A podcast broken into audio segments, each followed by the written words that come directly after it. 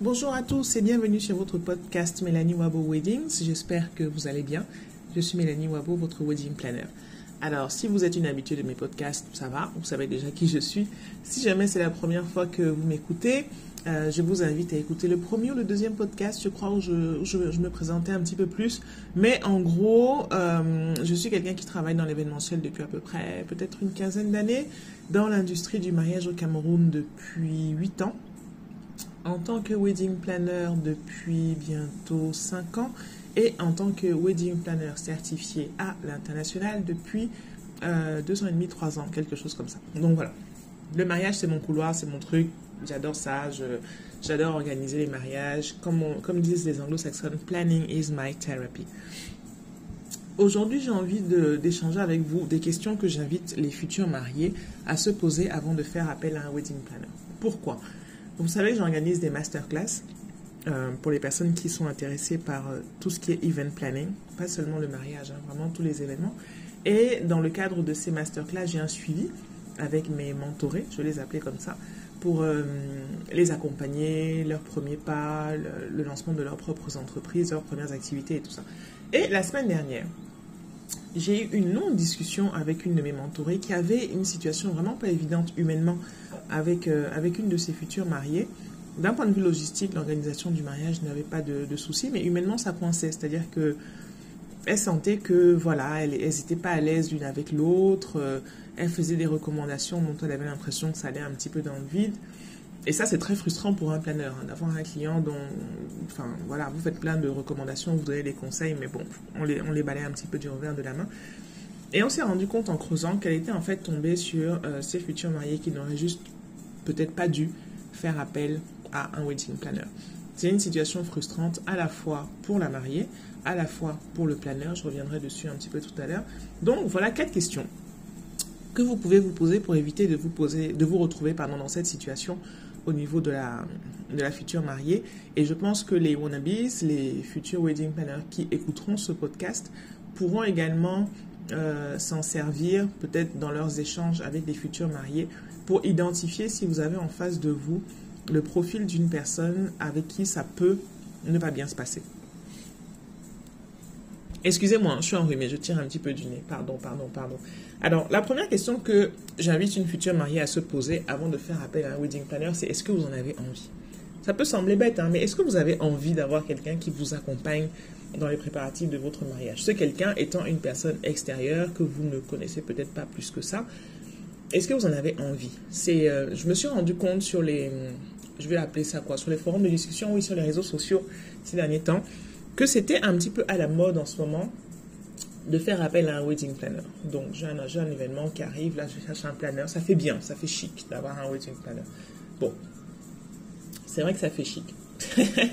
je prêche pour ma paroisse, ça fait chic, ça fait bien.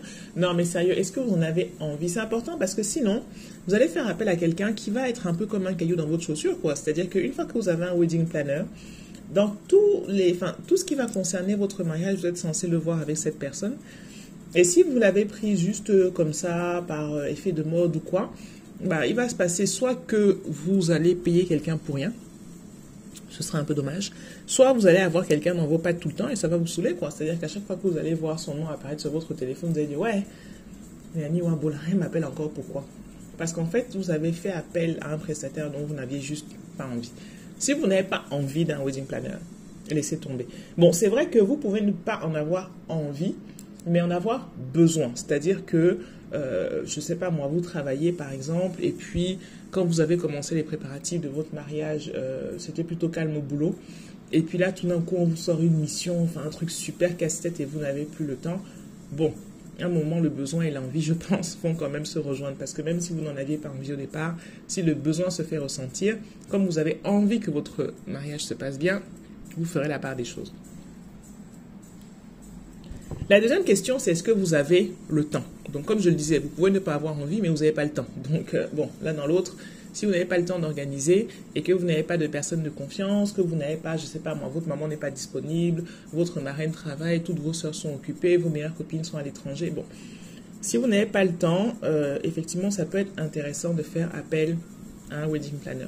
Mais n'empêche que, euh, même si le planner prend pour vous la plupart des, comment je peux dire, la plupart du stress, fait beaucoup de choses à votre place, on a quand même besoin que vous soyez un tout petit peu disponible pour valider des choses.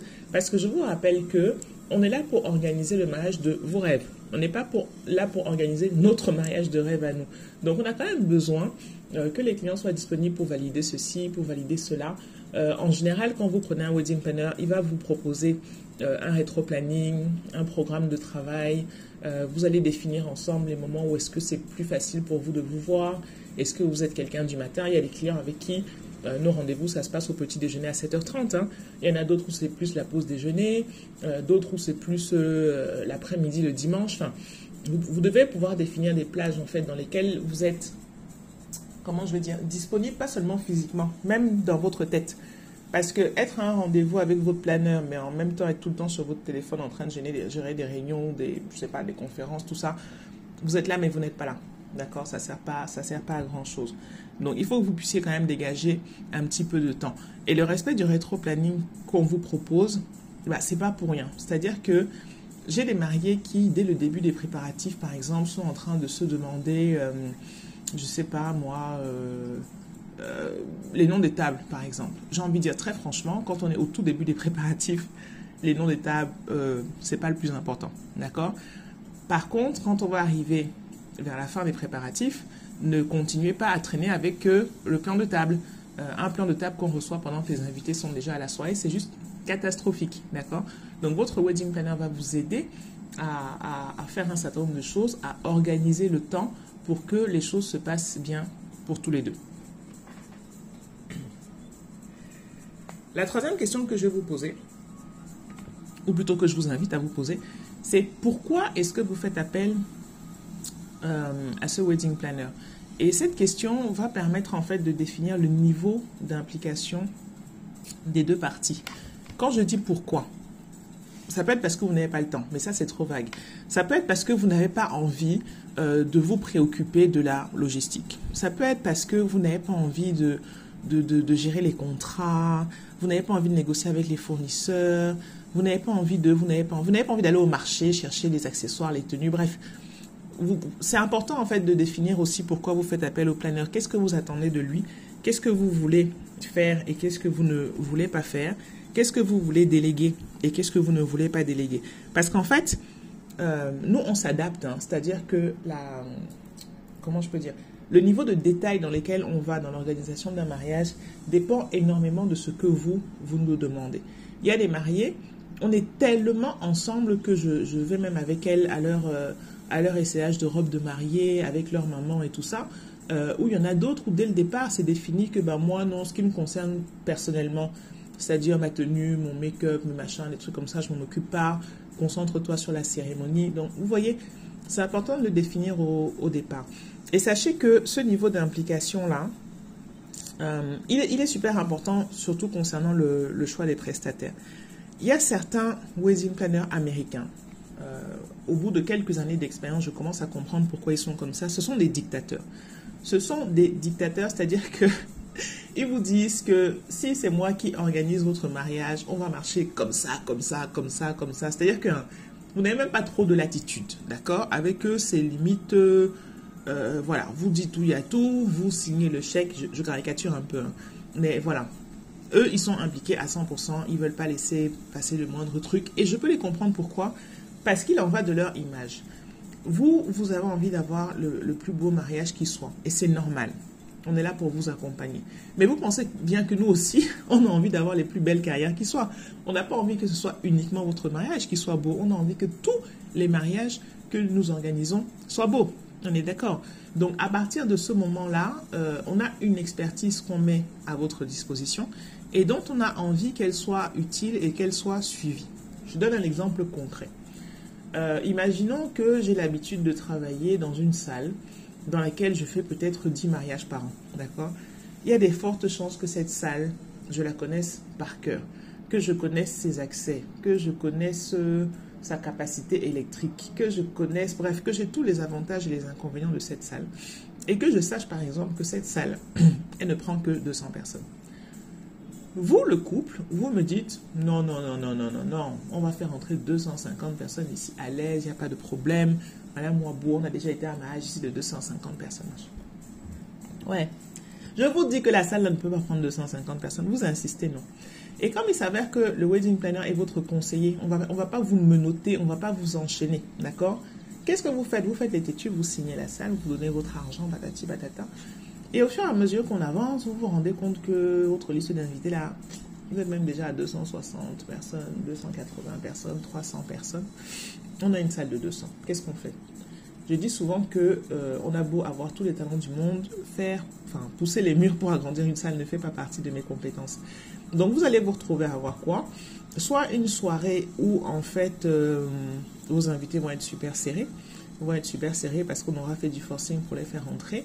Euh, et le truc c'est que quand je dis que nous on est là pour que votre mariage se passe bien, mais également tous les mariages de notre portefeuille, ça va être une situation très inconfortable pour le wedding planner. Pourquoi? Parce qu'on va dire, hey, Madame Wabo, elle a organisé un mariage, là, vraiment, c'était bizarre. Hein? Les gens étaient serrés, c'était ceci, c'était cela. On n'a même pas mangé. Quand je dis on n'a même pas mangé, là, vous vous rappelez dans une de mes vidéos dont je vous parlais des gens qui commandent la nourriture pour 200, pourtant ils savent qu'on attend 300. Hein? Vous vous rappelez?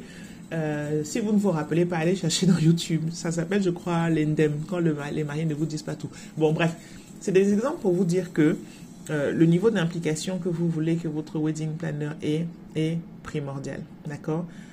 La quatrième question que je vais vous inviter à vous poser, c'est est-ce que vous savez déléguer? Ça, rejoint un petit peu le point précédent. Est-ce que vous savez déléguer? Et est-ce que vous êtes capable de faire confiance? Si vous ne faites pas confiance de manière générale dans la vie, si de manière générale dans la vie vous ne savez pas déléguer, bah, il y a de fortes chances que ça ne se passe pas forcément bien avec votre, euh, avec votre wedding planner et même avec tous les prestataires de votre mariage, hein, parce que vous devez pouvoir déléguer, parce que le jour J, euh, vous faites la fête, vous profitez de vos invités, vous n'êtes pas là pour travailler le jour de votre mariage, vous êtes là pour en profiter. Et pour en profiter, ça suppose de savoir déléguer et ça suppose de faire confiance.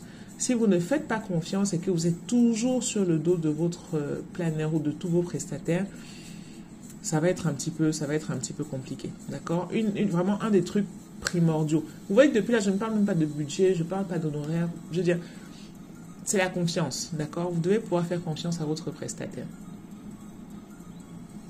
Silence dans la salle. Posez-vous ces questions-là, d'accord? Posez-vous ces questions-là. Euh, le wedding planner que vous vous apprêtez à prendre, est-ce que vous avez vraiment envie d'un wedding planner? Euh, Est-ce que vous avez le temps? Si vous n'avez absolument pas le temps pour organiser votre mariage, c'est que vous avez besoin d'un planner, mais dans tous les cas, il faudra que vous ayez du temps pour lui ou pour elle, d'accord, pour définir vos besoins, pour répondre euh, aux différentes sollicitations. Demandez-vous pourquoi et quel niveau d'implication vous voulez avoir et vous voulez que lui ou elle ait dans l'organisation de votre mariage. Demandez-vous si vous savez déléguer, d'accord Je pense qu'une fois que ces quatre points seront brossés, ça vous permettra de voir si oui ou non euh, vous devriez faire appel à un wedding planner. Et n'oubliez pas que la question de la responsabilité est super importante. Quand je disais en début de, ce podcast que c'est frustrant à la fois pour, le, pour les mariés et pour, euh, et pour le wedding planner quand ça se passe mal, c'est parce que quelquefois on arrive à une situation, je trouve, une situation un peu d'hypocrisie. Je m'explique. Vous n'avez suivi absolument aucun des conseils de votre wedding planner. Euh, mais à un moment, quand ça devient chaud, c'est vous-même qui dites que mais tu es le wedding planner, non, tu dois faire ceci, tu dois faire cela.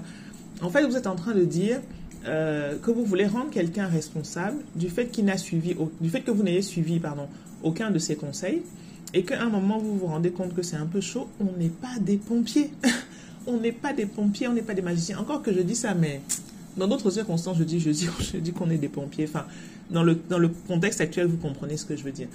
Vous pouvez pas à la fois dire à quelqu'un, je ne suis pas tes conseils, je fais, je n'en fais qu'à ma tête, et à la fois lui dire, euh, mais tu es responsable du résultat et de ce que ça va donner. D'accord? Et de l'autre côté, pour le planeur, je vous assure, c'est très, très, très frustrant de voir un couple qui est en train d'aller dans le mur. C'est-à-dire qu'on voit bien que les décisions que vous êtes en train de prendre là, ça ne va pas donner. Mais encore une fois, on ne peut pas vous forcer.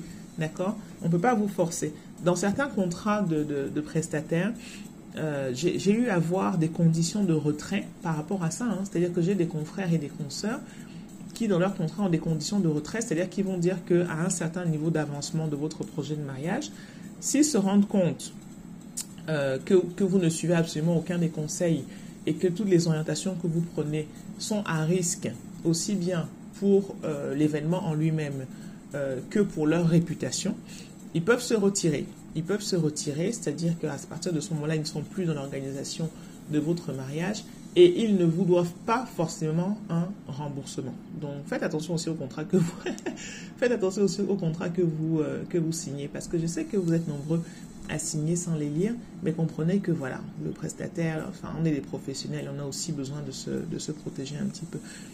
Voilà, voilà. Donc, je ne sais pas si vous vous étiez déjà posé ces questions. Dites-moi ce que vous en pensez en commentaire. Si jamais euh, vous êtes euh, en train de préparer votre mariage, racontez-moi un petit peu comment ça se passe, avec ou sans, avec ou sans wedding planner d'ailleurs. Et si vous êtes euh, wedding planner, que ce soit certifié, professionnel, amateur, junior ou en devenir, dites-moi ce que vous pensez de, de, ces questions que je vous invite à vous poser, enfin que j'invite les futurs mariés à se poser. Bref, échangeons, non? Et puis s'il y a des sujets dont vous souhaitez qu'on parle, comme avait fait ma mentorée là, qui m'a demandé de faire cette euh, cet audio, n'hésitez pas à me les envoyer par mail, par WhatsApp. Enfin voilà, vous avez tous les moyens possibles de me contacter. Sur ce, je vous souhaite une très bonne journée. Je vous dis à bientôt. Je vous embrasse très très très très très très fort. C'était Mélanie Wabo, votre wedding planner.